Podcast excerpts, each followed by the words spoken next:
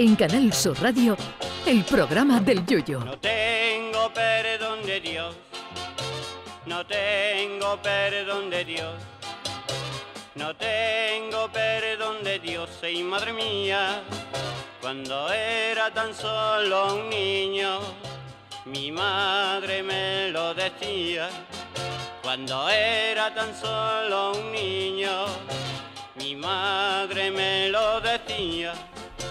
No tengo perdón de Dios, no tengo perdón de Dios, no tengo perdón de Dios. Perdóneme usted, madre mía. Mirando y repasando de nuevo el calendario de los famosos días mundiales de, hoy me encuentro con uno bastante curioso. Sí, porque hoy 22 de junio se celebra el Día Mundial de las Mujeres sin ropa interior. Y si usted ha saltado de la cama en cuanto ha oído la noticia, porque está usted más caliente que un pollete de écija, puede volver a acostarse porque el día no tiene reminiscencias satiretas de ningún tipo ni nada que se le parezca. Este día se celebra a modo de desafío para incitar a las féminas a romper con los códigos impuestos por la sociedad y los convencionalismos. Así que a mí me parece una idea absolutamente fantástica, pero debo reconocer que particularmente eso de pasearse por la vida sin ropa interior no va conmigo. Yo personalmente soy de los que se siente incómodo con los países Bajos queriéndose salirse del espacio Schengen. Yo necesito un recogimiento con Nadal para sentirme cómodo, aunque respeto y hasta en ocasiones envidio a los que a los que no necesitan la hospitalidad del abanderado o el Calvin Klein para sentirse confortables.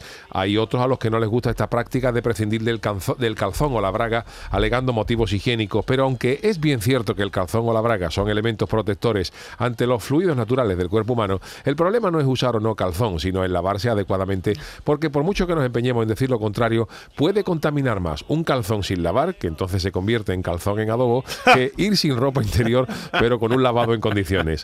Así pues, yo lo reduzco todo a la comodidad y también, por supuesto, a las épocas del año, porque ahora entramos en una época estival donde es verdad que hay días en que te puede apetecer llevar menos ropa que en un casting de Nacho Vidal, pero en las épocas de invierno, bien que se agradece la presencia de un buen calzoncillo, que deberían incluso sacarlos de cuello alto y con la parte de la covacha recubierto de borreguillo, porque uno, que ha sido motero, conoce el famoso efecto frío de la gasolina en invierno, que cuando te montas en una moto de las antiguas, de las que se pegaban las, em, las piernas al depósito, cuando te montas en ellas a las 7 de la mañana para ir al trabajo y metías las piernas y entre piernas abrazando el depósito, compruebas con sumo agrado que aquello está más frío que el pecho de una rana. Y como no lleves calzoncillos, notas cómo tu aparato reproductor muta a nudo de globo o pestiño de los chicos en cuestión de segundos.